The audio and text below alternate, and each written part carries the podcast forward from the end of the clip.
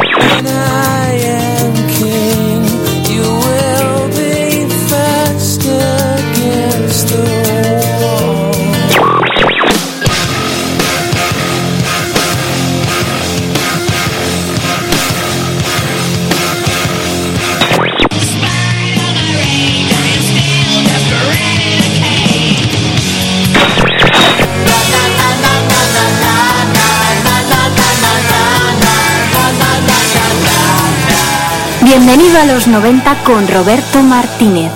Hola, muy buenas tardes. Sintonizas el 107.3 de la FM. Arranca como un jueves más, casi todos los jueves. Bienvenido a los 90. Y lo hacemos viajando directamente al Palacio de los Deportes de la Comunidad de Madrid el pasado viernes. Allí una banda inglesa que nunca había pisado la ciudad de Madrid para ofrecer un concierto, arrancaba un show tal que así.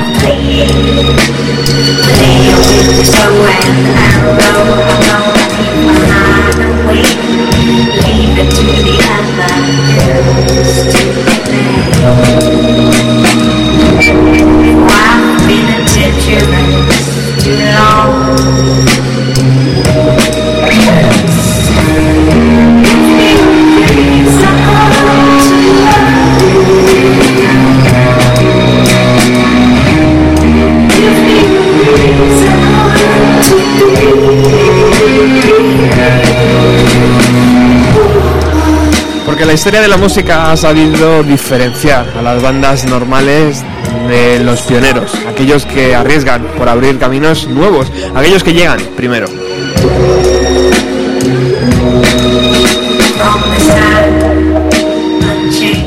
El pasado viernes Portishead pisaba por primera vez Madrid y al estilo Dylan, ese en el que jamás se saluda al público hasta bien entrado el show, repasaron todos sus éxitos.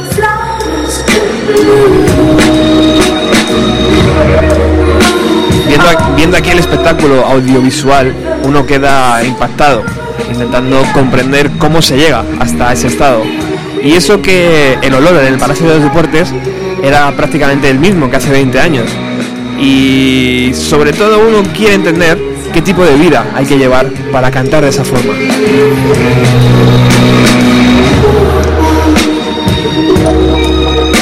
Un buen sonido, una entrada que rozaba el lleno y una Beth Gibbons que antes de despedirse, tras hora y media de lamentos, decidió premiar a las primeras filas del Palacio de Deportes bajando al foso y chocando la mano de todos los que estaban allí. Una Beth Gibbon que está a punto de cumplir los 50 años, ¿quién lo diría?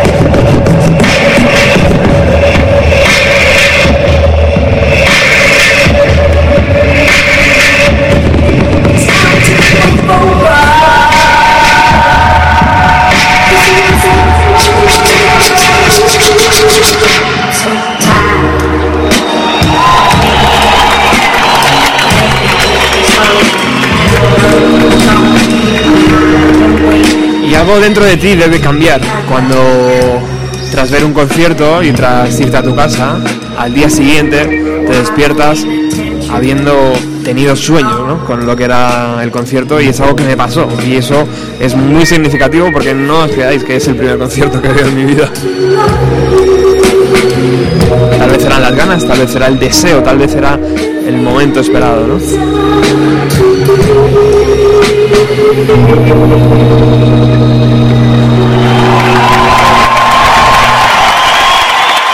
Algo brutal, algo brutal como el programa que vamos a desarrollar hoy.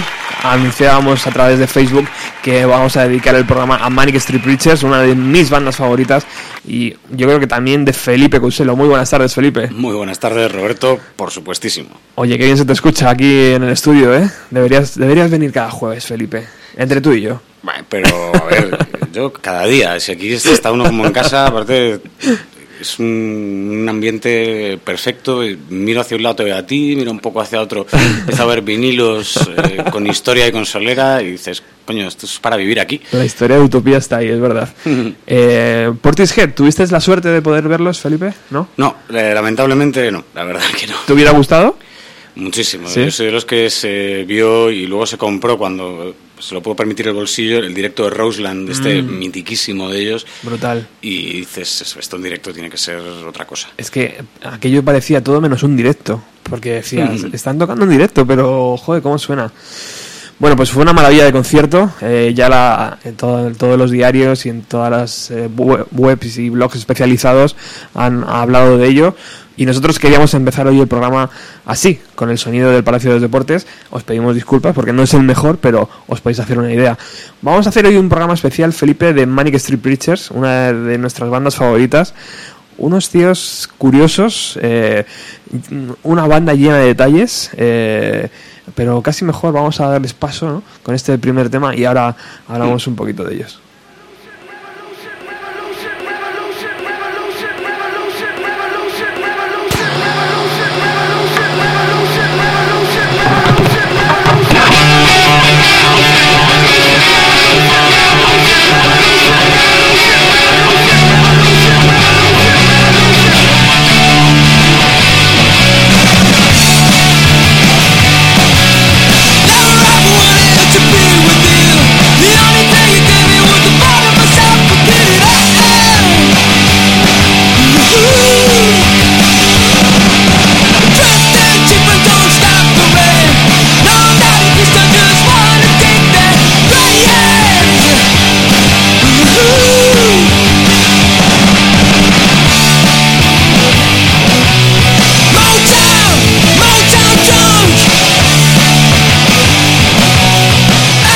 Porque siempre debe existir, Felipe, yo creo, un puñado de, de bandas que nos recuerde que esto del rock and roll mola, pero que no debemos olvidarnos de algunos errores del pasado, ¿no?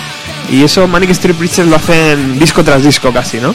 Sí, además es una banda que sin tener ningún tabú, yo creo que nunca les nunca han tenido pelos en la lengua ni en entrevistas ni en sus letras, ¿no? Para decir lo que les ha dado la gana de cualquier tema. Luego son los primeros que si realmente en un error se equivocan o, o lo dicen, ¿no? Dicen, bueno, mejor me equivoqué, luego hablaremos un poco de, de, de Nicky Wire, de uno de los cuatro, que es... Este tiene una colección brutal de, de- errores y arrepentimientos posteriores. Bueno, unos sí, otros no, otros no se han arrepentido nunca, pero en fin. Pero sí que es una banda que, a ver, desde el principio, yo creo que esto hay que entenderlo, no hay manera de entenderlo si no escuchas antes a The Clash. ¿No? Eh, porque si bien Manic Street Preachers eh, pues te parece un grupo, sobre todo escuchando Motown Junk, que es lo que está sonando de fondo, eh, te parece muy punky en, sus inicios, The Clash también lo era, un estandarte del punk, pero más amplios que todo eso. Entonces Manic Street Preachers siempre van a tener varias referencias. Para empezar, si sa- sales a mitad de los 80, tienes bastantes posibilidades de, de estar, vamos a decir, con los buenos o con los malos. Y estos, eh, cuando me adelanto un pelín en el tiempo, en una de las primeras entrevistas dicen, somos lo más alejado de los 80 que te puedas imaginar. Entonces, y esto lo dicen creo que en el año 90, o sea, imagínate, ¿no? En el 91.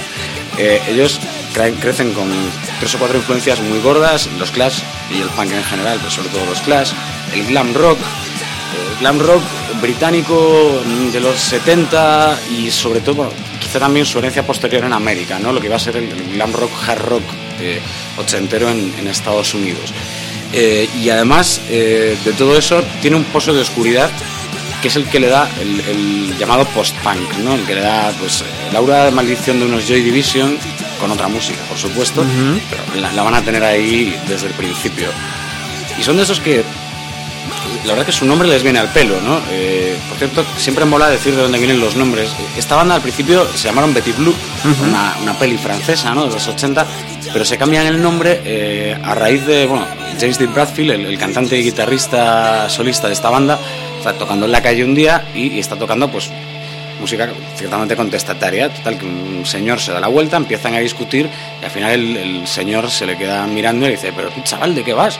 Que eres un predicador maníaco callejero. Entonces Manic Street Preacher al tío se le queda ahí metido, al menos lo que cuentan, y, y ahí les va el, el nombre. La verdad es que son... La banda, eh, es curioso el origen porque son... James D. Bradfield es eh, el, el cantante y guitarrista, pero él, él decía que no sabía escribir letras. No le sabía nada, no le salía nada. Entonces se junta con su primito, su primo Sean Moore, que a la postre batería ¿no? de toda esta historia, y con eh, un par de amiguetes. Eh, uno de ellos eh, se va a llamar Nicky Wire, que empieza tocando la segunda guitarra, y, y un tipo apodado Flicker, que, que toca el bajo durante nada, muy poco tiempo, porque se marcha de la banda diciendo que suenan muy poco punkis. Entonces dice que no quiere tener nada que ver con eso. Entre medias, tenían un, un amiguete que compartía estudios universitarios en- de ciencias políticas con, con Nicky Wire, que se llama eh, Richie Edwards, que también se va a llamar Richie James, ¿no? Lo van a apodar Richie James. Eh, este tipo era colega de ellos, les hacía de roadie, de hecho les conducía la furgoneta cuando se iban de un bolo a otro, y dice, hombre, a mí me mola mucho escribir, tocar la guitarra, en fin, tengo mucha actitud. Total que, claro, Nicky Wire... Y en las fotos doy bien también. Sí, sí, no, no, es un tipo más cierto look andrógino, en- en- engancha muy bien con el glam rock por esa manera. Tal que Nicky Wire dice, bueno, pues me paso yo al bajo y este chico que, que toque la guitarra y sobre todo que escriba. No, Nicky Wire era el otro que sabía escribir letras bien, los dos estudiantes de ciencias políticas. Bueno, hay que decir que eh, Richie James sacaba unas notazas en ciencias políticas, eh, son unas notazas extraordinarias. Nicky Wire eh, no tanto. se, se llegó a graduar, pero vamos, que decía él, sí, con, con las notas tan chungas que saqué me habría valido, pues sí, para trabajar en la política británica probablemente. Eh, pues, total, que se, se meten en esta, en esta historia los, eh, los cuatro y se meten desde la provocación, desde el principio. O sea, ellos graban, eh, un- sobre todo, empiezan, arrancan con Suicide Alley, ¿no? Eh, que si no me equivoco está sonando ahora de, Sí. de fondo. Eso es. Es, es la primera que sacan, que yo no sé incluso la primera vez que la graban estaba este Flicker todavía con la banda, es más o menos por esa época cuando cambian.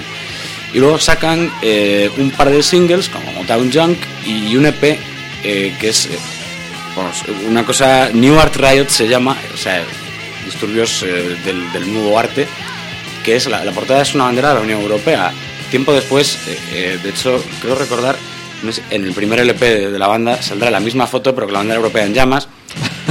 Esto ya nos va preparando para muchas cosas. y, y a raíz de este, de este LP se dan cuenta de, de un par de historias. Primero, que, que no, no van a tener un éxito, en principio, en su puñetera vida, aquello no, no vende mucho, pero segundo, que tienen una base de culto súper fiel. Eh, los bolos que montan estos tipos, a pesar de que Richie James, eh, ahora hablaremos un poquito de él, ni siquiera toca la mitad de las veces, está desenchufado, hace los coros y fuera, eh, se montan unas tremendas. Salen algunos de ellos medio travestidos, con tatuajes de estos de quita y pon de, de la Marilyn de Warhol por todo el pecho. Entonces, llama la atención esto de parte de la prensa especializada. Y aparece un señor eh, del enemigo, ¿no? del enemy, del New Musical Express. Y el tío eh, pues empieza un poco a evaluar. Los tíos son súper cultos, muy leídos, todas, prácticamente todos sus temas tienen referencias o, o a obras literarias o a otro tipo de expresiones artísticas. Entonces el tío, como tienen, son tan contestatarios y tal, tienen tanta boquita, eh, Motown Junk, eh, no olvidemos que el estribillo dice, eh, me reí cuando mataron a Lennon. Que claro, así, así de- si no sabes de qué va la canción y Sí. no sabes sus intenciones, luego ellos dicen que realmente pretendían otra cosa, pretendían, eh, perdona que me pierda un poquito aquí, pretendían que, que nos diéramos cuenta de que incluso una tragedia, eh, la cultura pop la podía convertir en algo que no importaba. Entonces, era un poco ese hilo. El, el periodista les empieza a picar, eh, pero esto cómo sé yo que no es una pose y tal. Entonces, eh, Richie James se saca del bolsillo, la gente del bolsillo que suele llevar, la cartera, no sé, el móvil, bueno, que ya no, ¿no? Pero eh, las llaves de casa. No, este saca una cuchilla de afeitar y se, se eh, mutila el brazo para escribir for real, de verdad. Y le dice, "Ala, saca una foto de esto para que veas lo auténticos que somos. Se arma una tremenda en dos sentidos. En el primero tiene que llevarse a James al hospital y darle 20 puntos de sutura o una cosa así. Y la segunda es que, claro, aquella foto se va al, al- al New Musical Express, hace muchísimo eco. Y de ahí eh, entra el interés de algunas discográficas que dicen, bueno, estos tíos lo más que han llegado es a meter en el número 90 y pico eh, un single, pero todo el mundo está hablando de ellos.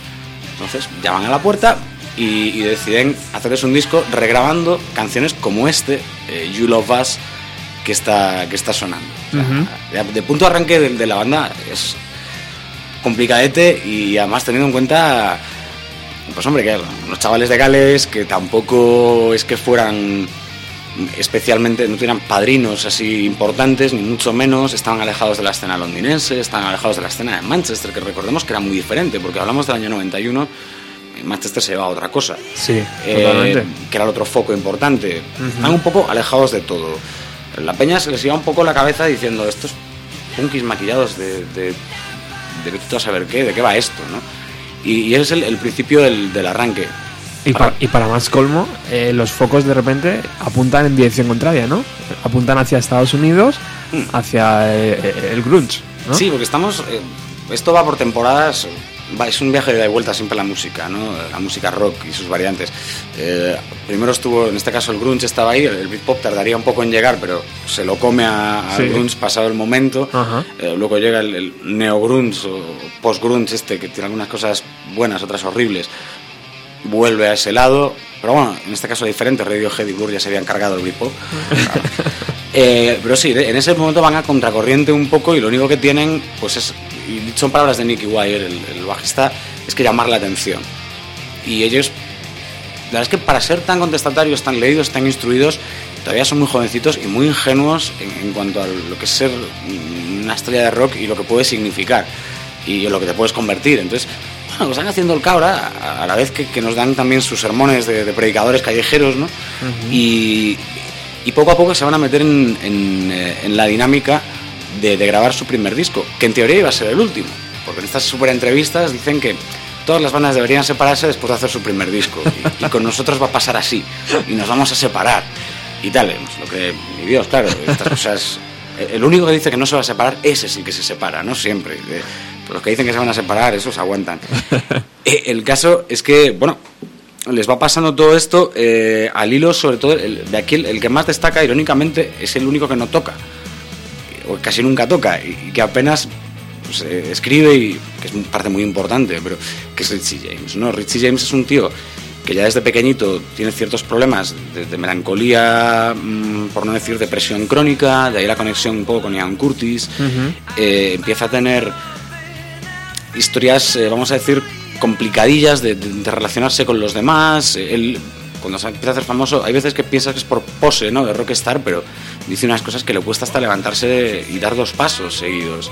Eh, esto ahora pie, ahora un rato, des- después de escuchar, contamos un par de ellas de, de, James que son eh, muy raras, Eh, pero claro, se crea una imagen de este tío como si fuera eh, el típico rockstar que, que va de, de estar loco, cuando en realidad está pasando por problemas mentales muy serios. Entonces ahí entra esta historia de creerte tu personaje o es que realmente la gente se ha creído que esto es un personaje y es como él se había grabado en sangre de verdad. Además, la mirada, Felipe, a mí me recuerda mucho a Sid Barrett. O sea, Mm. tiene, tiene ahí esos ojos perdidos, tío. de- Sí, él lo único que tenía un vehículo diferente, él sobre todo le, le pegaba al, al alcohol. Eh, Sid Barrett, pues el pobre se metió una de ácido brutal, que, que entre esos problemas ya que tenía, pues le dejó muy mal.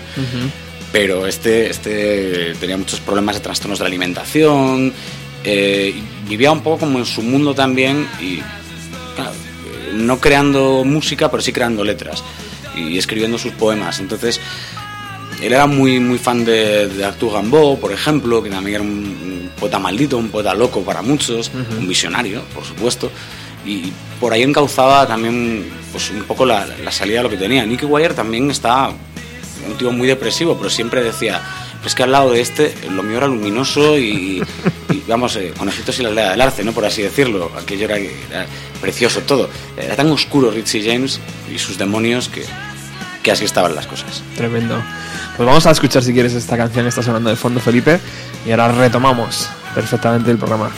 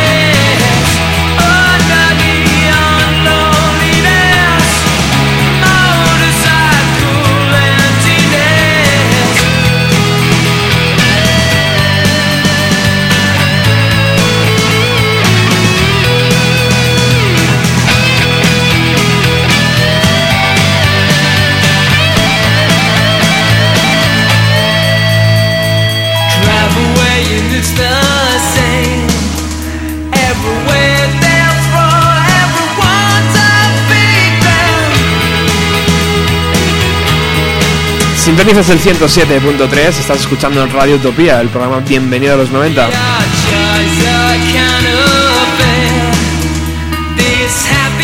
Hoy nos acompaña Felipe Couselo aquí en la emisora y estamos dedicando hora y media a Manic Street Preachers. Porque nos apetecía un montón, porque es una de nuestras bandas favoritas y porque hace dos días, hace muy poquito, acaba de sacar su décimo segundo LP, creo que es. ¿Estoy en lo correcto, Felipe? Pues ahora mismo, como los tengo aquí delante, te voy diciendo. Son 9, 10, 11, 12, sí. 12, el ¿no? decimosegundo 12 LP, porque luego hay algunos que contamos más como EPs que, que otra historia, pero llamado Futurology y que Felipe lo tiene aquí, que es una edición preciosa, como últimamente están haciendo los Manic Street Preachers. Sí, bueno, agradecer antes de nada a la fonoteca Andrés López eh, la donación temporal de todos los discos de Manic Street Preachers. Andrés, yo no sé si van a volver, pero y si no vuelven tendrás que venir tú a recuperarlos. ¿eh? Mm. Estás invitado aquí a la emisora el próximo día. La verdad es que es una gozada, ¿eh? muchas gracias Andrés.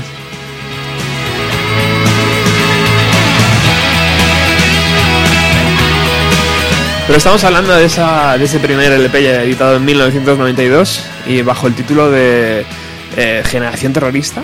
Sí, sí, o sea, revistas generacionales, generación terrorista, eso ya te da también un, un puntito ahí de, de- de por dónde van los tiros. Eh, Es un disco en el que van a empezar la sana costumbre que, que tienen prácticamente hasta ahora, que han tenido casi siempre, de cada canción acompañarla de una cita. Por ejemplo, este Motorcycle Emptiness eh, que, está, que estaba sonando eh, va acompañado de una cita de la escritora Silvia Plath eh, que dice, hablo a Dios, pero el cielo está vacío. ¿no? Entonces, y eso ya te- es para que no, no haya equívocos respecto a por dónde va la letra de la canción.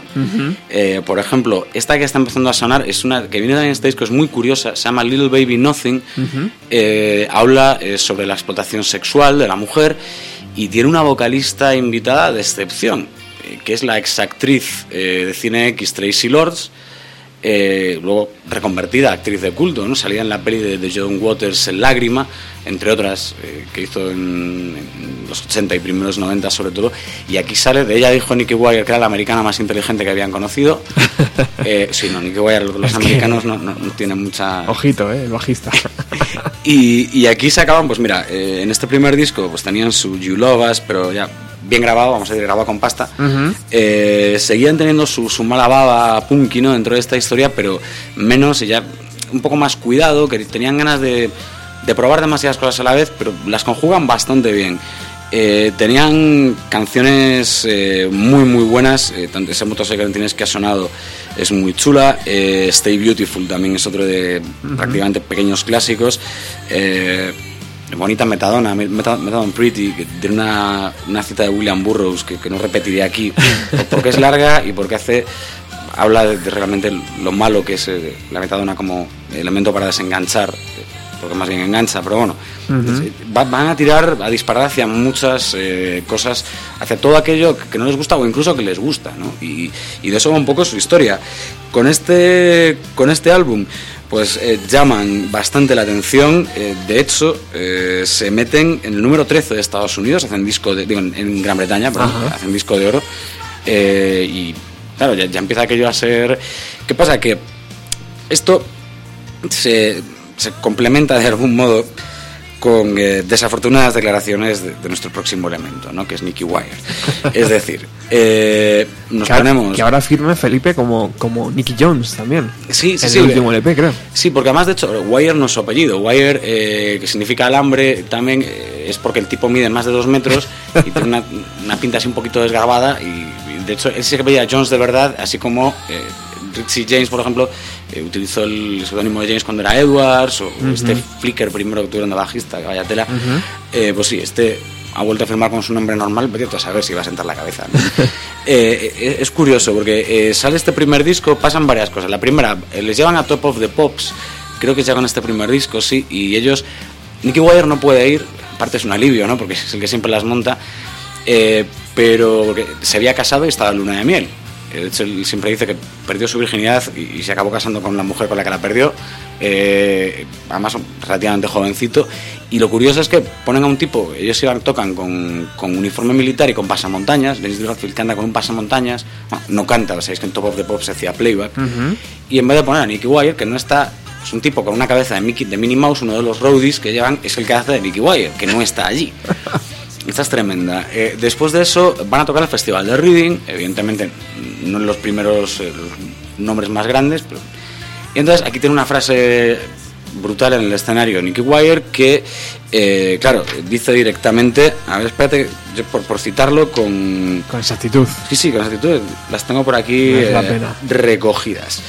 A ver, dice, eh, en esta en esta estación de, de Buenaventura eh, recemos para que Michael Stipe siga el mismo camino que Freddie Mercury muy pronto. Claro, Chico Fre- malo. Freddie Mercury acaba de morir de sida y, y Michael Stipe, que es un tipo que no se mete con nadie, Chico malo, ¿eh? no, este. Luego se ha arrepentido unas 200.000 veces y cuando le preguntan, ¿te arrepientes de algo? Dice, sí, de lo de Michael Stipe lo primero. Lo siento. Dice, ya no me preguntéis más, claro que me arrepiento. Un niñato y de verdad que me arrepiento. Fue hace 20 y pico años, ¿no? Y, o 17, 18 años cuando le hizo la entrevista. Eh, se juntan estas cositas de ser muy, muy contestatarios con eh, un segundo álbum que no iba a aparecer en teoría, ¿no? Porque se iban a separar después de su primer disco, eh, que es Gold Against the Soul. Y es un disco quizá con, con letras más intimistas, muy, muy amargadas, muchas de ellas, y que iban a dar pie a que los más, que más que menos de avispados, se dieran cuenta de, de cómo se las gastaba eh, el amigo Richie James y, y Nicky Wire, ¿no? de, ese- de esa depresión crónica. Eh, ahora escucharemos un poquito de una de ellas, pero decir que, que eran letras de, de gente que realmente había pasado mal toda su vida. Y eso que, según decía James Dean Bradfield, el, el cantante, a, a él de pequeño realmente era el que estaba más, eh, el que sufría más bullying de esto en los coles. Lo que pasa es que como no estaba el término inventado, pues te tenías que fastidiar y ya está. Pero no sería por su nombre, ¿no? Eh, sí, Porque otra- como, como decías... cosas, ¿eh? ¿Ah, sí? Hay que fastidiarse. porque- Joder, porque tenía una pinta que no era para nada James Dean cuando era chiquitín, al parecer, y la gente, pues claro, es como pues eh, si a una niña le ponen preciosa o a un niño perfecto. Claro. Si resulta que no sale ni preciosa ni perfecto, pues es un- una situación complicadita. Collejitas. Sí, sí. Eh, bueno, este, este Gold Against the Soul, eh, a mí, ya te digo, tiene, canciones que me gustan mucho. Tiene, eh, tiene una canción brutal que se llama Symphony of Tourette, que hace un juego, ¿no? De hecho, eh, ¿sabéis esta enfermedad que se llama el síndrome de Tourette? Sí. Eh, aquí habla un poco de. O sea, es un- una letra súper desgarrada, muy bruta. eh, claro, un poco hacer un juego de palabras. Lo bueno es que en vez de ponerte una cita, en el librillo del CD te pone una descripción de lo que es el síndrome de Tourette. Es brutal. eh, no, no la leo tampoco porque es un poco larga, pero, pero es curioso. Te pone una descripción exacta de lo que es el síndrome de Tourette. ¿no? Esta enfermedad pues que te, te vuelve un poco irascible, dices palabrotas sin control y, y una serie de síntomas y que no saben muy bien de dónde sale esa enfermedad. No, no hay una causa clara. Pero bueno, eh, era un poco también cómo, cómo eran ellos ¿no? y, y cómo, eh, se- cómo les percibía la gente. Ellos seguían diciendo, estamos ya tirando hacia el año 93 y Sí. coño, eh, ellos no se comen un colín eh, comparado con lo que ya está empezando a comer eh, las bandas gordas ¿no? de lo que va a ser el Britpop. Eh, ellos, Estados Unidos, ni pisarlo, porque claro, si dices las cosas que dices, luego lo pisarán con canciones todavía peores que esa, ¿no? con las que habían hecho hacia Estados Unidos, lo que es la vida, pero se quedan un poco, eh, hombre, bien de, bien de fans. El disco llega un poquito más alto, llega a desmeter en el top 10 de, de Reino Unido, que creo que hasta la fecha, no sé si algún disco de Manic Street Preachers desde ese ya hasta hoy no ha estado en el top 10. Sea, que ya es eh, un dato, es un dato. Eh, ¿qué, pasa, ¿Qué pasa con ellos? Eh, que empiezan a, a notar que, que al bueno de Richie se le va, se le va mucho. Empieza a ser normal verle con quemaduras de cigarrillos en los brazos, eh, cortándose en, en muchas ocasiones y de hecho eh, pide la entrada voluntaria durante un tiempo en, en un psiquiátrico. Eh, todo esto se conjuga con, con alguna de las cosas. Luego, en posteriores entrevistas, el resto de los integrantes de la banda habla y se queda alucinado diciendo: mm, cuando después de que nos hiciéramos ya famosos, un poco por el mundo, sobre todo por la entrevista, ¿no? en la que este se corta el brazo y pone for real, pues llega un momento que, que aparecemos, esto ya será en la gira de presentación de- del siguiente disco, de la que hablaremos, que Richie James eh, se corta todo el pecho con unos cuchillos que le había regalado un fan eh, del sudeste asiático, esto es creo que en, Tailandia o Filipinas o por ahí, y, y- y se los había regalado en plan córtate para mí. Venía acompañados como una nota de córtate para mí, Por favor. por favor. Y además que se lo pedía. Madre mía. Ellos lo recuerdan con el tiempo, sobre todo el pobre de Sean Moore, que es el tipo más normal de toda esta historia, es el único que se ríe de todas las barbaridades que van diciendo ¿no? los otros. Y dicen, claro, aquello llegó un momento que era muy preocupante, porque si ya los fans eh, o parte de los fans están en este, algo estamos haciendo.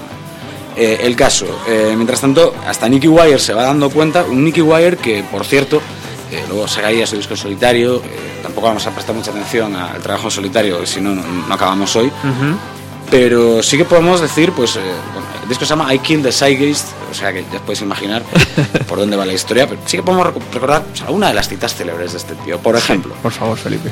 Eh, estando sobre el escenario en Nueva York, a finales del 92, la primera vez que van con este, ya promocionando Gold Against the Soul, dice, la única cosa buena que, que hay sobre América es que matasteis a John Lennon. Así, así porque sí, ¿no?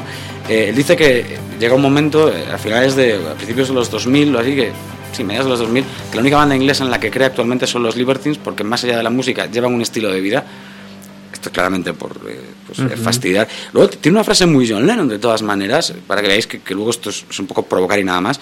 Dice, eh, nosotros eh, solo queríamos, con el rock and roll, prender fuego a, a cosas, a la, a la- a la mente de la gente, ¿no? A esa chispa. Y dice, lo que no te podemos dar es un manifiesto de cómo hacer tu vida mejor. O sea, no nos vengas a buscar si lo que quieres es eso. Eh, habla de, bueno, luego en el 94, cuando van a Glastonbury, fijaos que este año era un, bolazo, ¿no? Dice, eh, alguien debería haber construido una carretera por encima de este agujero de mierda. Y esto lo dice en el escenario. la- y a los dos días de eso dice, en serio, yo pensé que la gente se iba a reír. Es más una broma que, que, ¿sabes? No voy yo a pavimentar Glastonbury, coño, que no. Luego, eh, sobre la política, pues... eh, le da a Bill Clinton, eh, dice, ya en 2004, dice, si eres un presidente americano, eh, eres, eh, en inglés can't, vamos a decir, pues eso, vamos, vamos a decir un mierda por aquello de, ¿no? Eh, dice, eh, realmente, vale, Bill Clinton es como un tío adorable, se fuma cigarros puros con Bono y Kofi Annan, pero ¿alguien se acuerda de Ruanda? Y ahí lo deja, ¿no? Eh, luego te dice, eh, la, la, la princesa Lady Di, esto es una frase del 92 en un bolo, dice, si vas a, a intentar eh, suicidarte, al menos haz un trabajo decente y no lo intentes cinco veces. Claro, año 92, cuando Wow. las cosas aún no... Wow. Tremendo, pero luego cuando empiezan a hablar de, después de que, sufran la, ausencia de Richie James, empiezan a hablar de, esa supuesta afán destructivo y dicen, no, no, no os equivoquéis.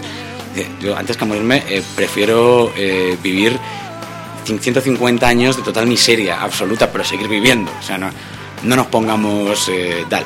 Y así, con un montón de cosas, como hablar, es curioso, en los 90 hay muchas bandas contestatarias que dice, si lo más polémico que hay en la juventud de hoy en día es discutir si legalizamos el cannabis, algo va mal.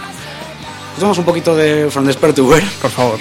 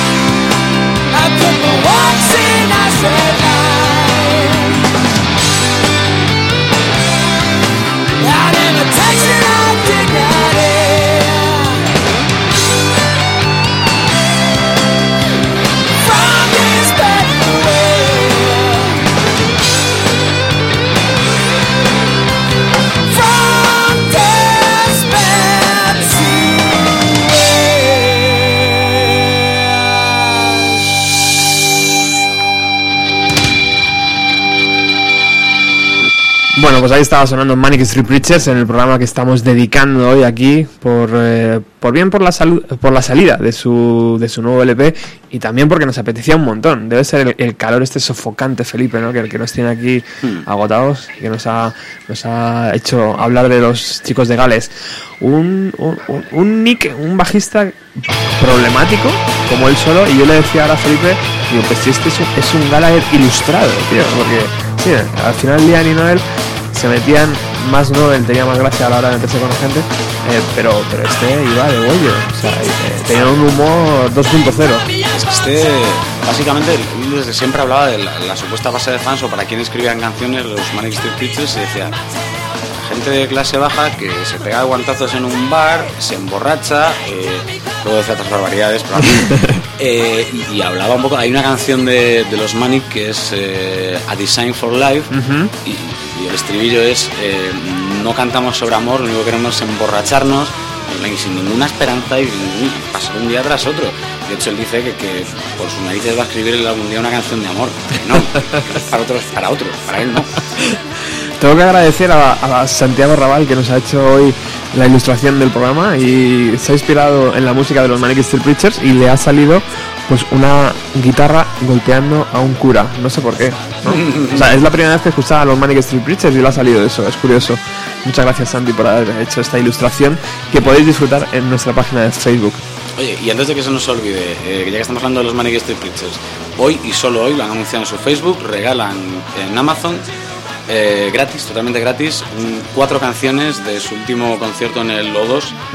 Eh, de hecho, son, mira, el Motorcycle Emptiness, Ajá. eh, la canción de la, de la película MASH, Suicide Spendless, en la versión que tienen, que es demoledora, el You Stole the Sound from My, the Sound from My Heart, y espérate, ¿cuál era la otra? El Podcast from Iron Man. Ajá. O sea, esas cuatro de gratis. Te metes en Amazon, mm, tecleas, te lo bajas y lo tienes en casita totalmente gratis. qué majos estos estos chicos Es que en Gran Bretaña se cuidan estas cosas un montón. ¿no? claro que sí En fin, por eso hay que, hay que chequear las webs siempre de tus Sí. grupos favoritos porque te encuentras cositas. de verdad Pues os comentaba, está este, está este Nicky Wire y compañía. Nicky Wire, por cierto, que esto no lo hemos contado y es muy guay. Este iba- para fue estrella del fútbol. Eh, A este le llegaron a hacer pruebas tanto el Tottenham, que es el seguidor del Tottenham, como incluso el Arsenal también. Lo que pasa es que tuvo eh, problemas de espalda, por aquello de más de dos metros, y en una rodilla, y al final no, no pudo ir por ahí, pero vamos, que, apuntaba maneras. Vaya. Y, es súper fan de fútbol y de rugby. Él y James de Bradfield son muy, muy fans de rugby, y en algún bolo han, han subido a algún jugador de rugby a tocar de guitarra invitado. Ajá. Sí, sí, y no es coña, estos son muy grandes. Metes alguna vez en su web que te hablan de los, mejores eh, aperturas eh, en la selección galesa de no sé dónde, no sé, es brutal. En fin, eh, estos están después de su segundo álbum, los hayamos dejado, en Gold Against the Soul, y se van a, mandar algo que, claro, ya, solo el nombre del disco te da mucha, mucha idea de por dónde van las cosas, del papel que ellos tienen o que creen que tienen. Se llama The Holy Bible, o sea, la Sagrada Biblia. Más claro agua.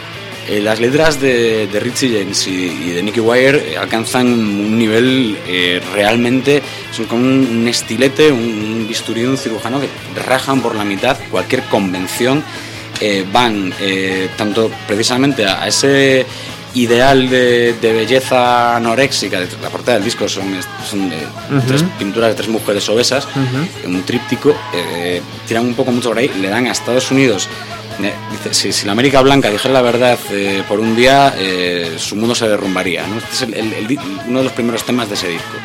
Vaya tela. Eh, meten el, el Faster que acaba de sonar, está dentro de este, de este álbum.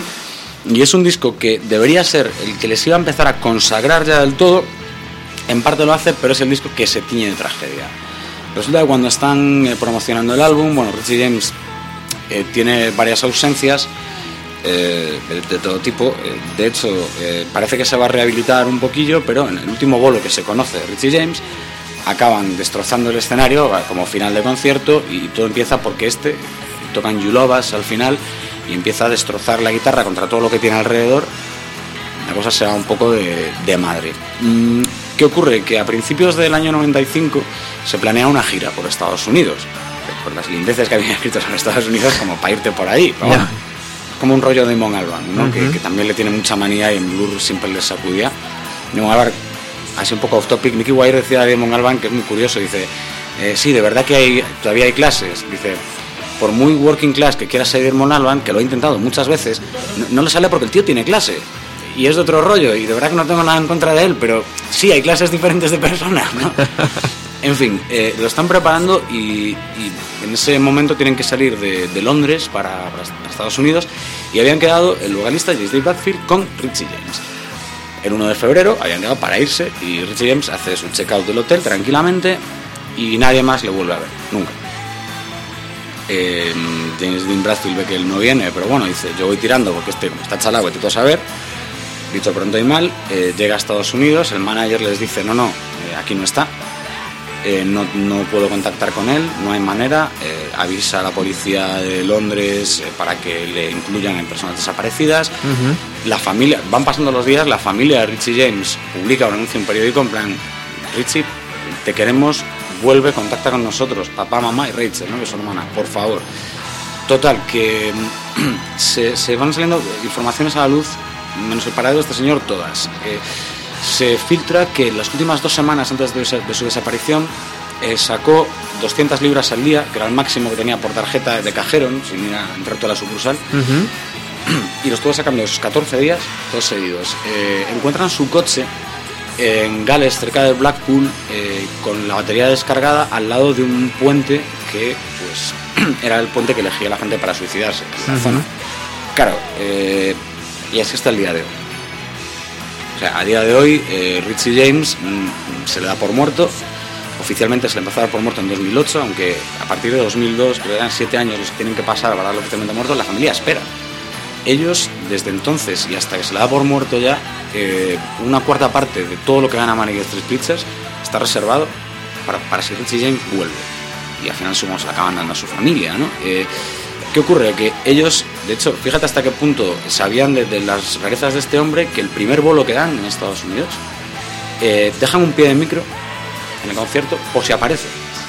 Porque dicen, es que a lo mejor ha venido por su cuenta, se saca su entrada y te aparece dentro del público y se sube. Eh, así están las cosas, ¿no? Entonces, eh, claro, se arma un revuelo tremendo, ¿no? Aparte que es un tío que Su apellido artístico tiene una J, tiene 27 años en el momento de su desaparición. Podéis imaginar, ¿no? Eh, esto. En fin, eh, la banda se queda seis meses sin saber muy bien qué va a hacer de su vida hasta que dicen, pues chicos, si aparece, aparecerá. Porque ellos siguen creyendo, y durante los primeros años, digo años en, en plural, siguen creyendo que este tío va a aparecer. Que realmente se ha ido, ha desaparecido del mapa, eh, pero que de alguna mm, Que volverá. rincón del mundo volverá a estar con ellos. Y se meten a grabar eh, lo que va a ser su álbum más exitoso hasta la fecha, que es un pedazo de disco eh, que se llama Everything Must Go. ¿no? Acaba de sonar la canción que le titula de, de fondo. Sí, es, es un disco fantástico. Eh, para él, eh, además, claro, aquí se plantean dos retos. A la guitarra tampoco pasa nada, en el sentido de que él apenas toca la rítmica, eh, Steve Bradfield puede grabar las dos perfectamente, pero el problema gordo está en las letras. Eh, Nicky Wire, eh, y esto es reconocido por él desde entonces y hasta hoy, tenía un miedo atroz, porque él decía que la única manera que tenía de escribir era al lado de este tío, y que los dos se ponían a, a darle al coco, a buscar eh, cosas más o menos polémicas y lo que fuera, y este disco, este Everything Must Go, prácticamente prácticamente todo el disco es eh, con letras de Nicky Wire. Eh, hay un par de, de excepciones. Eh, Kevin Carter, que es un tema brutal dedicado a- al fotógrafo Kevin Carter, que bueno, un fotógrafo de guerra eh, muy reconocido, se pasa a la naturaleza, acabó suicidándose y con una nota, un alegato descarnado. Claro, que, que escriba esa letra eh, Richie James, que ya no está entre nosotros, eh, dedicándosela a un tipo que se había despedido con un alegato, claro, esto es un... Más preclaro no se puede ser. y, y se marcan eh, con todo esto, pues para mí, digo, un disco prácticamente imprescindible con esta Design for Life, del que yo hacía mención antes. Y si te parece, vamos a escucharlo un poquito. Sí, porque además hemos elegido la versión del Glastonbury 2014, de Ujú. hace cosa de un par de semanas o tres.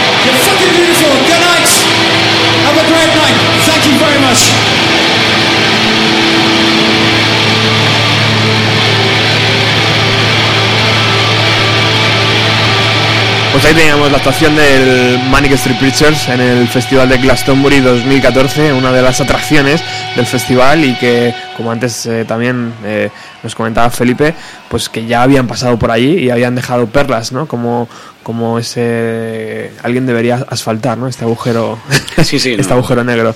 Directamente. Eh, Por cierto, la que acaba de sonar, antes y después en Manic Street Preachers, hacen número 2 en Reino Unido de singles Wow. y ya es como, cuidado. Mm, somos unos tíos raros que hablamos de cosas que nadie quiere hablar, pues que encima van y nos escuchan.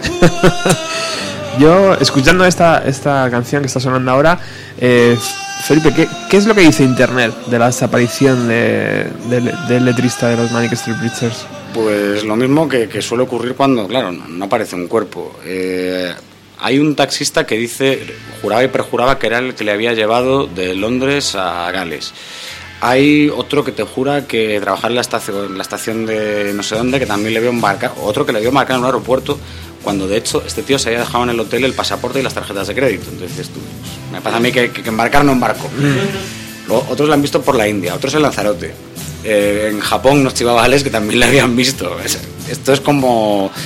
No sé, Iker Jiménez sabrá de estas cosas. Seguro que también algún día puede hablar de esto. que- Bueno, lo que está claro es que el cuerpo nunca apareció. No, eh, yo estoy por decirte, claro, si hasta sus compañeros, su familia lo ha dado por muerto después de tantos años, ¿quién le va a conocer mejor? ¿Y quién iba a saber que, que este señor, pues, bueno, este chico, realmente era un chico, Mm. no, tenía 27 años. eh, Muy pues, joven. Este chico eh, le habían dado muchas veces impulsos muy autodestructivos, pero siempre con alguien a su lado. Pues, le dio un día que estaba solo y ya no hubo quien le bajara de la burra. Está sonando de fondo una canción con sabor. con sabor de aquí de la península, ¿no? Un poquito. Un poquito.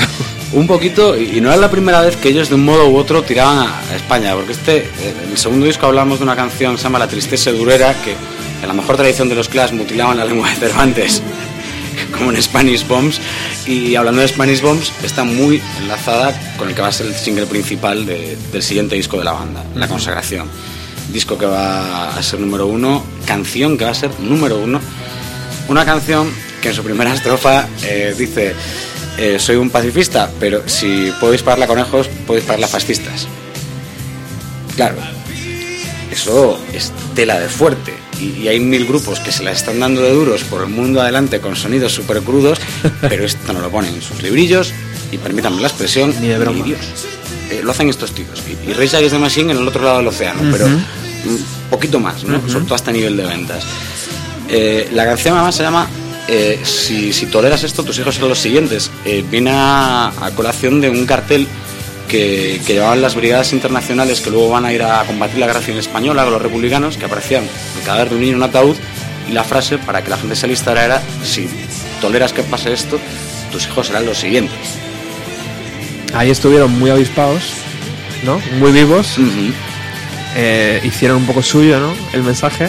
Sí, sí, y, y además eh, con el videoclip lo redondea. ¿no? El, el videoclip, el final del videoclip es brutal porque ya al principio, este es año 98, Ujú. y yo pensaba que algo que no estaba escuchando yo bien, porque entonces suena como una cajita de música y las notas son las de la internacional.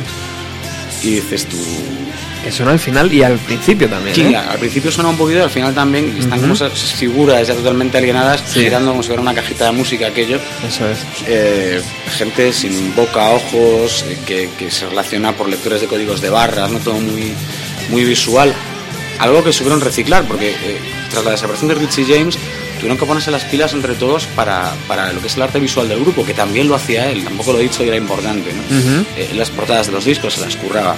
Sale este disco y como musicalmente, para que veamos lo, lo hipócritas que somos a veces, ¿no?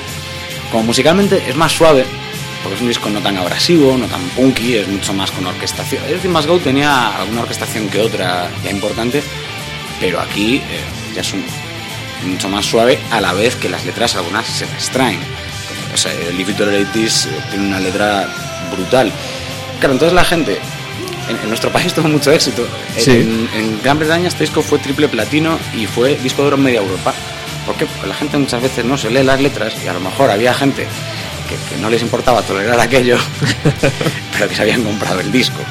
Eh, como era musicalmente así más, más suavecito, pues decían, ay, mira, mira estos chicos, así que, que, que vocecita y qué tal. sí, sí, no, eh". hasta que claro, abres el librillo, te pones a mirar y dices, hombre, uff, eh, ahora que, que sí que es un poquito de inglés, Viene cargado. le- les pegan, les pegan y tal, claro. Entonces, eh, no sé, eh, tiene canciones de Tsunami, que es otra de las más célebres de este álbum. Aquí la utilizó una televisión como canción de cabecera para todas las promos de la, de la cadena en, en aquel año. Tampoco vamos a decir nombres, ¿o ¿sí? No, sé. no hace Yo creo que no. Bueno, una generalista, una, una importante, pues la utilizó en todas sus promociones y sabían. A ver, presentadores sonriendo a cámara y con una felicidad extrema, con una canción dura también como es Tsunami, y, y que, que esta es, ahora escuchamos un poco, y, y que a lo mejor tampoco cuadraba mucho con, con la imagen que daba esa cadena ni con quién la llevaba, pero bueno, ahí cada uno es cada uno. Total. Y a mí me da la impresión, Felipe, que aquí se cierra con, con este LP, con este quinto LP, se cierra un poco la primera parte de Manic Street Preachers, porque si, si, te ficha, si te fijas en las fechas de publicación, 1992 el primer LP, 1993 el segundo, 1994 el tercero, 1996 el cuarto y 1998 el quinto. O sea, son una auténtica máquina de hacer canciones. Hmm. Casi como al nivel de los Beatles, casi, casi, ¿eh? Sí, de hecho, bueno, luego en la segunda época, ahora hablaremos al final del programa, les ha vuelto a pasar lo mismo. Lo que pasa es que en esta, en esta segunda vuelta eh, es por otras causas, ¿no?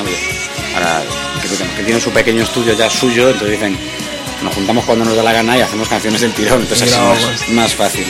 Eh, la verdad es que con, con esta... o sea, era un poco raro, era un poco extraño que ellos pudieran eh, sobreponerse a lo de Richie James, mm, seguir continuando haciendo discos y además eh, sacando temas en todo tipo de compilaciones eh, y demás. Eh, tienen un mogollón de covers muy, muy raros. Ellos ya habían, se habían, habían hecho fa- famoso otra vez la canción de, de la película, luego serie MASH. Por cierto, la película es brutal, la serie es probablemente de las cinco mejores de la historia de la televisión, sin duda. Y, y ese Suicide is Painless, esa canción, en la- era una de esas canciones que parecía hecha para que la tocaran Manic Street Preachers. Es una de las versiones que, que parecen hechas para ellos, ¿no? Y solo era cuestión de tiempo. Eh, se van metiendo en muchos proyectos. eh, luego, no se me quería olvidar, no, se- no quería que se me olvidara, dentro de este If You Tolerate This, del, del mismo disco, de This Me To Tell Me Yours, la- el tema que abre el disco, The Everlasting, que es súper tranquilito, pero es totalmente descarnado. Que Este abre, la- abre el LP, ¿verdad? y y este habría eh, más de un sitio, eh, más de un local, pub, eh, discoteca, como quieras llamarlo, era la canción que utilizaban para abrir. Aquí, que fue más o menos mítico aquí en Madrid. Y, y era una chulada entrar Qué al sitio con este Everlasting, mientras ibas pidiendo tu copita, antes de que llegara toda la, la, la marabunta. Está muy, muy bien. Eh, con este disco está muy bien porque cierra, cierra la, la época de éxito y además con un par de anécdotas muy curiosas.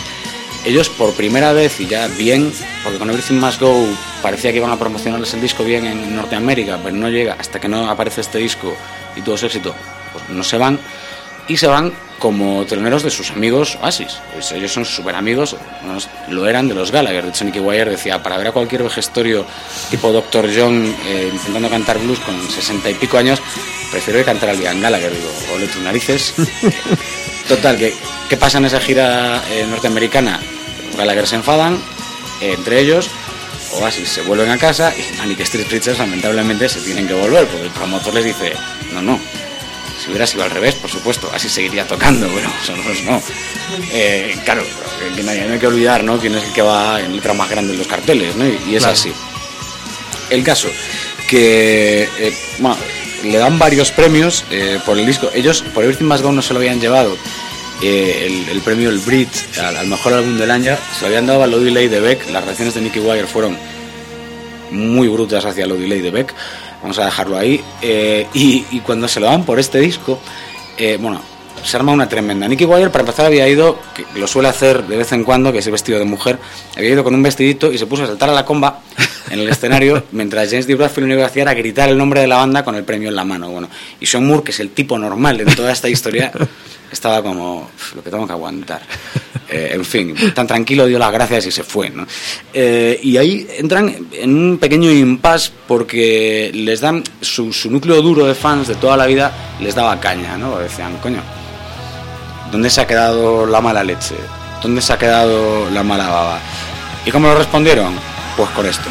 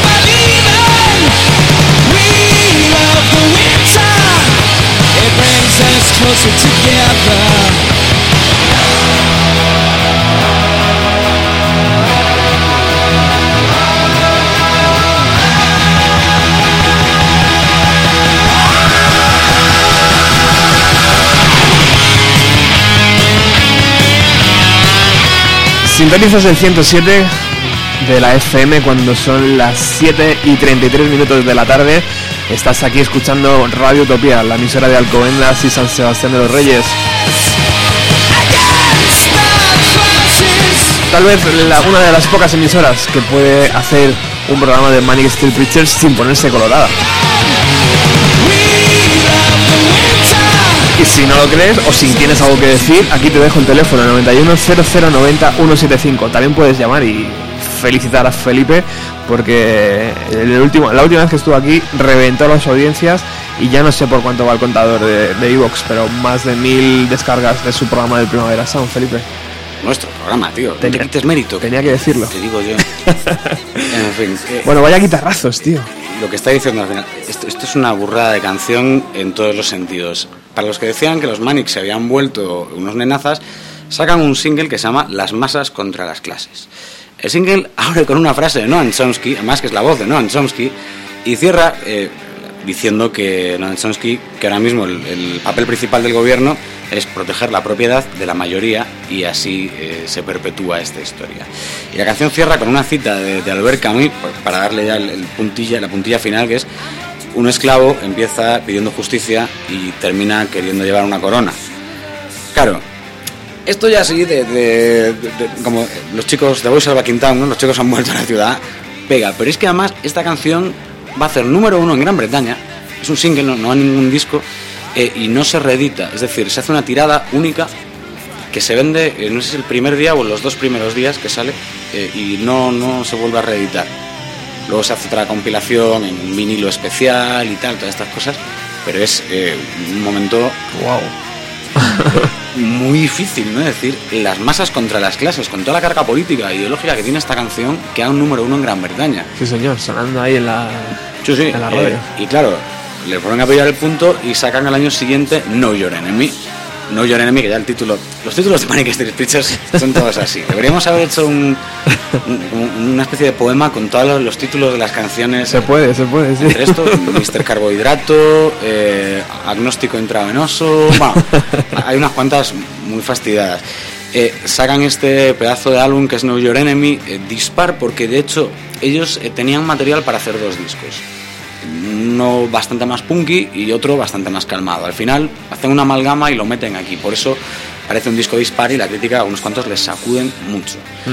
¿Qué ocurre con este álbum? Pues que aparte de tener temazos otra vez que vienen a nuestro país como My Guernica, que es lo que está sonando, es las guitarras de, de esta canción me encantan, me suenan súper diferente al, al resto del, del disco, que está, está muy chulo. Eh, aquí hacen, eh, por primera vez te aparecen las letras manuscritas, Ajá. además puro estilo Blur en Backlife, por otra parte, que, que también el librillo hacía una cosa parecida, y, y te, se marcan pues, unas cuantas... eh, otra vez complicadas.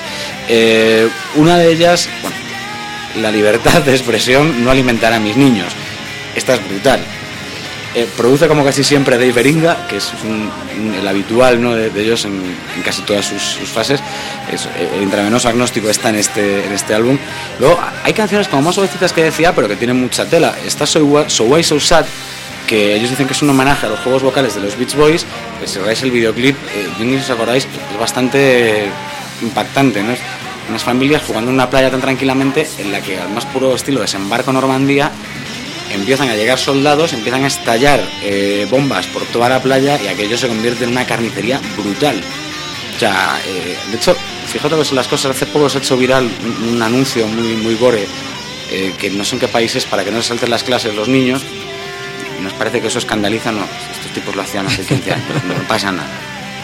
En fin, y meten dentro de este disco también una canción que se llama Baby Elian. Eh, para aquellos que sean muy jóvenes o que lo hayan borrado de su memoria el incidente, pues eh, un pequeño, un pequeño conflicto muy mediático eh, cubanoamericano con eh, un niño balsero llamado Elian, que parece que ya sea en Cuba, ya en Miami, iba a acabar muriéndose por generación espontánea porque todos le quieren salvar y llevárselo al, al- al terreno en concreto. Sí, señor. Eh, ellos denuncian mucho en la canción, primero, que se juega con, con el niño que no pasa de ser un niño, leche. Y segundo, con el poder mediático que tiene para ello Estados Unidos, ¿no? que evidentemente eh, Cuba, al margen de lo que tú puedas pensar de su ideología no puede competir, es imposible, ¿no? con, la, con la maquinaria mediática que tiene Estados Unidos no se puede competir. ¿Qué pasa? Que resulta que se arma mucha historia con, con esto del Baby Elian y con la canción y les invitan a tocar a Cuba. Así. Eh, además, Fidel Castro personalmente les conoce. eh, Hay- hay marca- foto, ¿verdad? Hay foto de- de hay aquello. Un, hay un DVD editado que se llama El Audio Than War, creo que se llama. y Es un DVD sobre su vuelo en Cuba. Eh, entonces, claro, les llueven por todas partes, ¿no? El, el- el so-called, así llamado mundo libre, eh, les da las de la del pulpo por ir a un sitio donde los derechos humanos eh, no se respetan, tal. y entonces llega un momento que aquí, creo que es James Dean Bradfield, ¿no? Un tío como más, más frenado que Nicky Wire, dice, y luego Nicky Wire sí que le segundó, ¿no? Años después, cuando le preguntan por esta historia, dice, vamos a ver, no somos tan ingenuos para pensar que en Cuba eh, eh, se respetan los derechos humanos al pie de la letra, evidentemente, que tienen sus problemas. Dice, pero nos parecía mucho más importante y mucho más significativo acudir allí a dar un bolo, que era la primera banda eh, occidental puntera o, famosa que tocaba en Cuba, desde, desde Fidel Castro, eh, les parecía más importante denunciar la situación del bloqueo, es decir, que, que esto es un David contra Goliat, que tú vas allí y lo que hay son están eh, metidos en, en una guerra entre comillas que no pueden ganar. Bueno, ellos se lían a hacer su espice, pero de verdad que no, no estamos diciendo que Fidel Castro sea una hermanita de la caridad, cuidado. Eh, pero valoremos las cosas en, en su importancia, ¿no? Para ellos, al menos, la, la historia iba así, que es una posición muy defendible y para ser ellos lo que son, eh, fueron muy diplomáticos, ¿no? Ujú. Diciéndolo, que se podían haber Sí. cagado en, en- en todo Occidente. De, de hecho, vamos, tienen unas cuantas más hacia otros países y etnias bastante eh, fastidiadas, ¿no? Eso demuestra un poco que, que no solo están hacia un lado ¿no? de, de- de la balanza, sino que, que son que es un grupo que, que, que- que pone toda la carne en el asador y, Hmm. y tanto lo bueno como lo malo.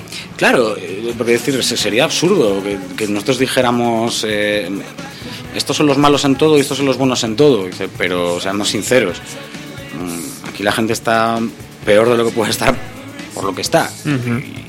y, y no hay ningún problema en decirlo. El caso, yo no sé si ya la prensa se había cansado eh, de ensalzar su combatividad y había decidido que ya no le gustaban, o, o es que realmente les parecía malo No Your Enemy, les sacuden. Les sacuden bastante. Es una pena, el disco tiene cortes súper buenos. eh, sí que es cierto que es un poco disparo, pero el propio Son Moore lo reconoció y decía, a ver, lo que ocurre era esto. Queríamos, teníamos material para hacer dos discos y lo hablamos con la discográfica y como están empezando a salir canciones como churros, dijimos, mira, vamos a sacar este disco ya, eh, porque si no, eh, vamos a tener que hacer una especie de doble álbum muy raro y lo vamos a meter todo en este ahora. tal. De hecho, el, el- el disco eh, tiene un par de temas cachondísimos. El Miss Europa Disco Dancer eh, es un puntazo de canción musicalmente, ahí hace una coña hacia los Bee Gees y todo esto. En fin, eh, la verdad es que después del, del álbum, que por otra parte eh, es un disco que hace el número 2 en, en Gran Bretaña, o sea, vaya tela, eh, pues se dedican un poco a a recoger eh, los frutos, ¿no? llevan ya eh, 10 años, algo- sí, un pelín más de 10 años de- desde la creación de la banda como tal, desde su primer eh, disco, y sacan su Greatest Hits, el Forever Delay, eh, que además viene acompañado de, un segundo CD de remixes. Claro, los remixes, aquí el más tonto hace- o sea, el más tonto que te hace un remix de este disco son Moway o son los Chemical Brothers. No hay ninguno que te lo haga. Gente de renombre. ¿Sabes? O sea, no se lo hace su, su tío de no sé dónde, no, no. Todos son de, de gente que, vamos, muy puntera. El disco es una pasada de, de álbum como grandes éxitos y a este le va a seguir eh, poco después eh, un álbum, poco- no demasiado tiempo después, eh, que será una antología de, de rarezas, se llama Lipstick, eh, Lipstick Traces, Ujú. eh, una historia secreta de Manic Street Preachers. Si te parece, porque lo estoy escuchando de fondo, Sí. dentro de- del Forever Delay de grandes éxitos venía este Suicide Spain. to be the pains that I withheld for me. I realize and I can't see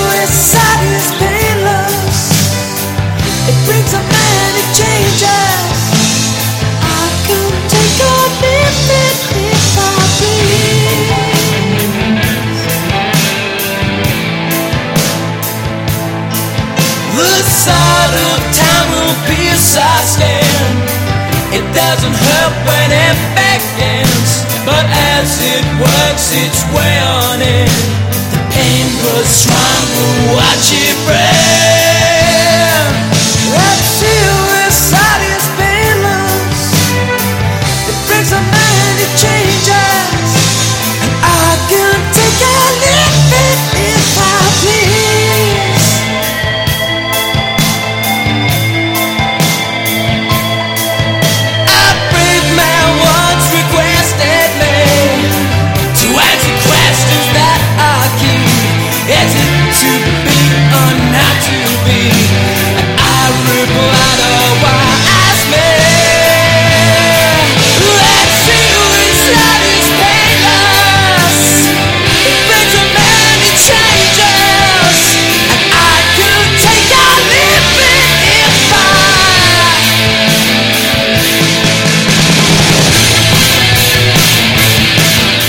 Preciosos recuerdos, Felipe.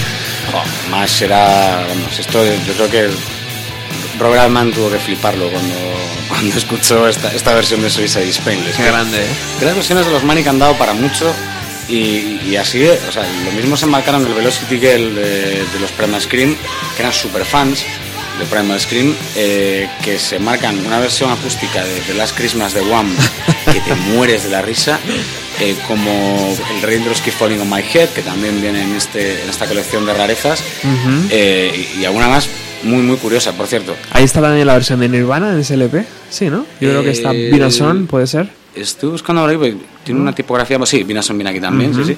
Eh, luego tienen otras que son las suyas de toda la vida, o sea, títulos de toda la vida como Serenata Socialista o Mr. Carbohidrato, eh, el, el coma de la democracia, somos nosotros, los prisioneros de su majestad. Tienen estas cosas, ¿no? Y luego poco después, años después, van a sacar un cover, que, que esto se puso en muchos bares también, que era el cover de la Umbrella de Rihanna, no es coña. eh, y, y si te dicen, si no eres de este planeta, por lo tanto no, escucha, no había escuchado la de Rihanna y te ponen esta, o Rihanna, es que la Rihanna me suena raro, eh, te ponen esa, la, la de Manic Street Preachers, dices, coño, suena bien. Es un temazo, tío. Sí, sí, sí. Sí, no, la verdad, eh, el caso es que entre unas y otras y sacar rarezas, Y es que además ellos, tío, perdona que te corte, no tienen miedo de que los fans eh, vayan con el puñal, ¿eh? O sea, ellos sacan Rihanna y se quedan tan contentos. Sí, se, se- se ríen mucho de sí mismos en el fondo. Son Y- brutales, tío. y es que entras en su web y hay un apartado que son listas. Y te pone, puedes pinchar en cada uno de los tres integrantes y te pone los cinco trompetistas favoritos de Sean Moore, eh, las cinco películas de coches eh, que más le gustan a... O sea, y te encuentras unas cosas que te partes de risa.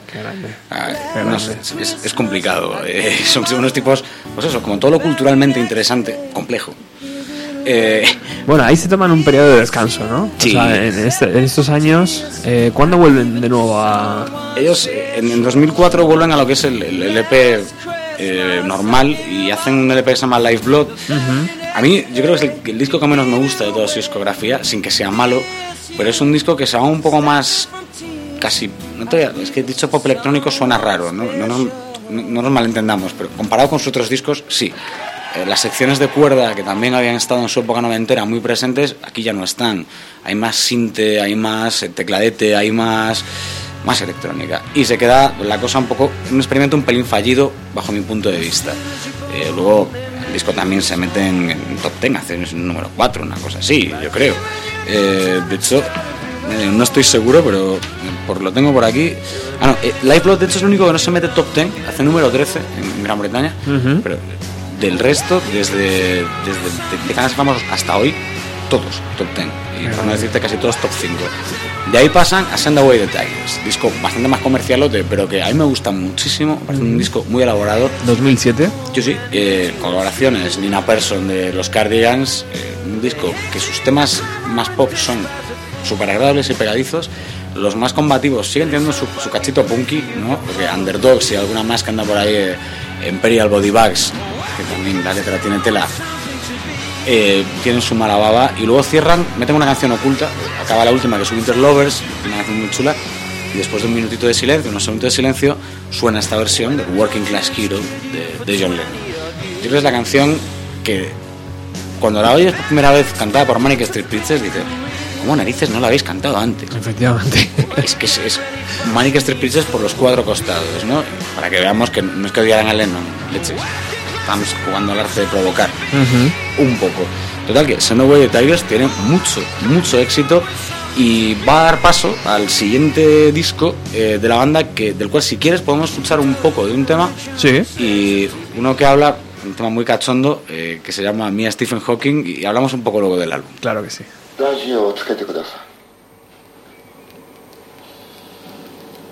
ラ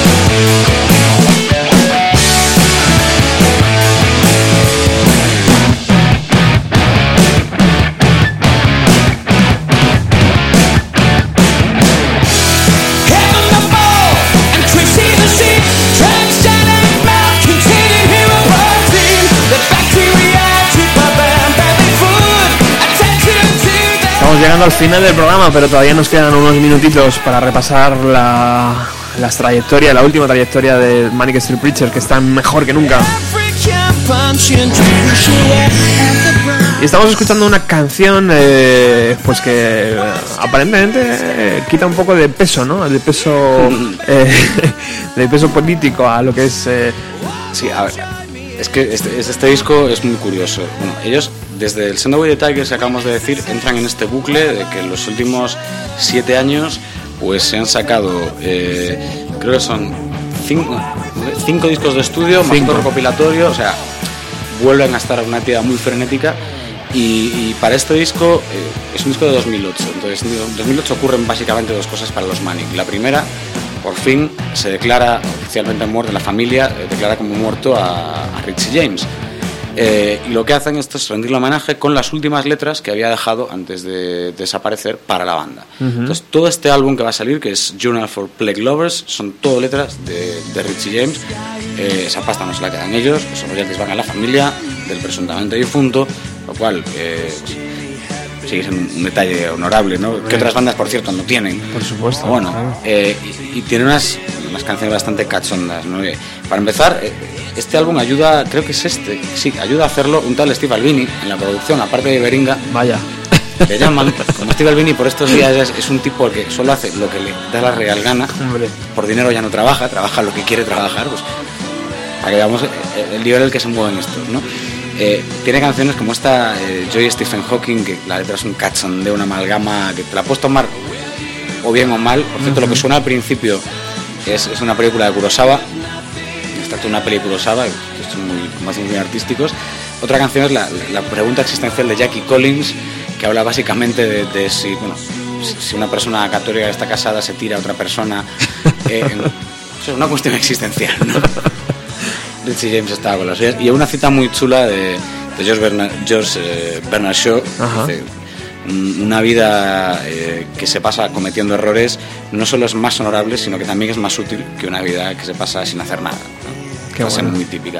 Esto es en todos los discos de ellos, siempre tienen citas, si no para cada canción, eh, casi. Eh, a partir de ahí entramos en otro disco, eh, año y poco después, ya 2010, que es eh, Podcast from a Young Man, es el que sale el actor Tim Roth con la Polaroid eh, en la portada. Sí. Tiene su par de temas también conocidetes. El, el It- It's Not War, Just the End of Love, ¿no? es quizá la más. el single de presentación fue la que más eh, repercusión tuvo. Y es una época en la que las cosas van sorprendentemente bien. Para seguir siendo súper combativos y tal, están más asentados, yo creo, ellos. eh, al menos como personas. Y, y es la época en la que Nicky Wire en una entrevista, y entre risas, dice: Yo entre las entrevistas pues, las veía como oportunidad para decir algo. Ahora las veo como una oportunidad potencial para cagarla. Yo sé que, que voy con miedo, ¿no? Diciendo, a saber qué digo esta vez y que luego tengo que pedir perdón. Porque es lo típico, pues te conoces a ti mismo, como te conoces a ti mismo. Aquí eh, se marcan colaboraciones, además, bastante curioso, con Duff McKagan, que ex bajista de Guns N' Roses, Sí, otra señor. banda que, que ellos eh, les gustaba, fundamentalmente la Appetite for Destruction. Les gustaba, ¿no? un disco de rock súper directo y, y ellos, sobre todo al principio, venían muy en ese plan. Eh, hacen, para mí, un disco muy competente y se plantan ya en ya los 20 años eh, pasados de, de carrera, ¿no? ¿Y cómo llamas a algo cuando han pasado 20 años de tal? Pues vamos a rebobinar la peli. y sale Rewind the Film. Eh, Un, disco que el año pasado aquí pinchamos alguna vez porque nos parecía asombroso, ¿no? La, la frescura y la delicadeza de componer de estos chicos. es una pasada. Más de 20 años y que saca un disco tan bien hecho como es este disco, se nota que lo hacen en el estudio que es de ellos, a su bola, tranquilos, escuchándose unos a otros, porque eh, Sí. en esta época, ellos toda la vida, las letras eran de, de Richie y de Nicky, y la música siempre de John y de, de Sean y, de James, y de James Dean, en este caso. es que el nombre propio es James Dean, no es que el apellido sea Dean. James Dean Bradfield, hay gente que... así un tío molón. Kevin Conner Jesús, pues este James Dean. Eh, se repartían así ahora. Él se va metiendo un poquito en las letras, Nicky Wire ayuda un poquito también en, en música. Ha encontrado esta manera de hacer cosas, incluso él. El equilibrio. Sí, sí, pues Nicky Wire iba diciendo su par de frasecitas en, en algunas canciones, ¿no? Y además, sobre todo en el single ¿no? de cada disco, es bastante gracioso. ¿eh? Y a mí es un disco este Rewind the Film que, mm, vamos, el primer día que lo escuchas, como no puedes escuchártelo del tirón, ya no somos adolescentes, tienes esa hora y pico para escuchártelo del tirón tranquilo, esa hora, escuchas un poco y luego lo dejas de fondo, están ganas de volver a ponerlo. Lo coges y lo vuelves a poner. Me encontré una, durante una semana por lo menos escuchándolo tres o cuatro veces al día. Una, una auténtica delicia de disco y que además nos pasaba algo curioso aquí en España ahora, que es puedes disfrutar de los discos en la edición especial, es un doble CD, el disco normal, y en el segundo CD pues te meten las demos de todas las canciones y eh, unas cuantas eh, en directo, lo cual está muy, muy bien. Muy bien, muy trabajado. Te gastas tus euros a gusto, tío. Sí, Claro, esto es está que es una cosa diferente. Está estupendo. Luego, poco después, se, se marcan esta colección Bueno, eso es eh, de se Tesoros Nacionales, que es el último recopilatorio que ha aparecido de este y DVD. Y este, Esa- este es una chulada. esa es maravillosa. Esa a lo mejor no vuelve, ¿eh? Está, y, y si no vuelvo porque se queda aquí, no vuelvo porque se queda en mi casa. No, pero esto, esto luego sale por dos duros, ¿eh? en Sí. comparado con, otra, Sí, comparación con otras historias. Pero eh, la verdad es que es, un discazo que nos lleva pues, al final de esta historia hasta ahora, que es Futurology. Ellos, eh, Rewind the Film y Futurology, los venían haciendo a la vez. Y para que no les pasara lo mismo que Know Your Enemy, decir, meterlo todo en el mismo, dijeron, mira, como son bastante diferentes, vamos a hacer primero este disco y el otro, o sea, cuando sale Rewind the Film, Futurology ya está hecho. Wow. Y se tienen que dar un tiempo, dicen, y nos fastidio tener que esperarnos porque ya tenemos el siguiente disco. Qué tío. De hecho lo han dicho, ¿no? ya, ya lo tienen hecho el siguiente disco. Qué tíos. Tienen que esperar porque saben que las cosas van con esos El tiempos. mercado está así, claro. Sí, sí, de este disco, ya te digo, tiene su canción dedicada a Mayakovsky, tienen eh, su inspiración del arte de, de Rodchenko, bueno, una de cosas impresionantes, y lo presentan con Walk Me to the Bridge, Wow. un, un temazo. Vamos a escuchar un poquito. Además en la edición de Glastonbury 2014 como hemos utilizado en algunos pasajes.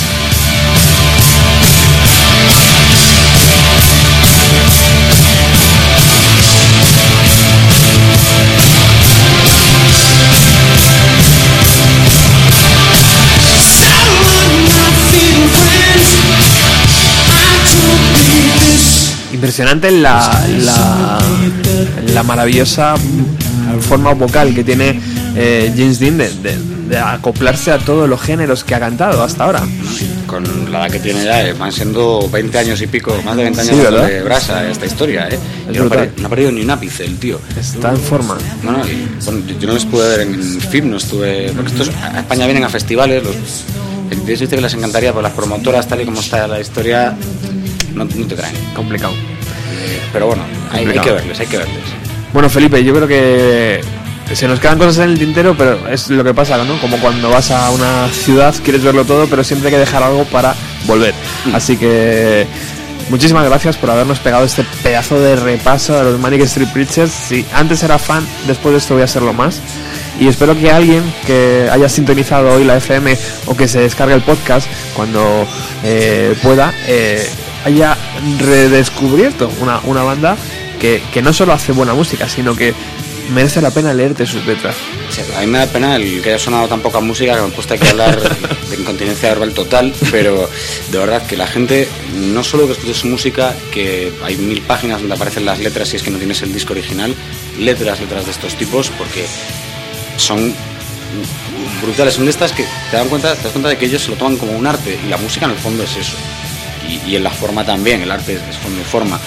Y yo creo que estos son de los que mejor lo han entendido, eh, sobre todo en la década que, que nos ocupa aquí en Bienvenido a los 90, a donde siempre es un placer absoluto volver. Bueno, Felipe, es tu casa. Siempre, siempre eres bien recibido. Verdadero, verdaderamente, muchas gracias. Walking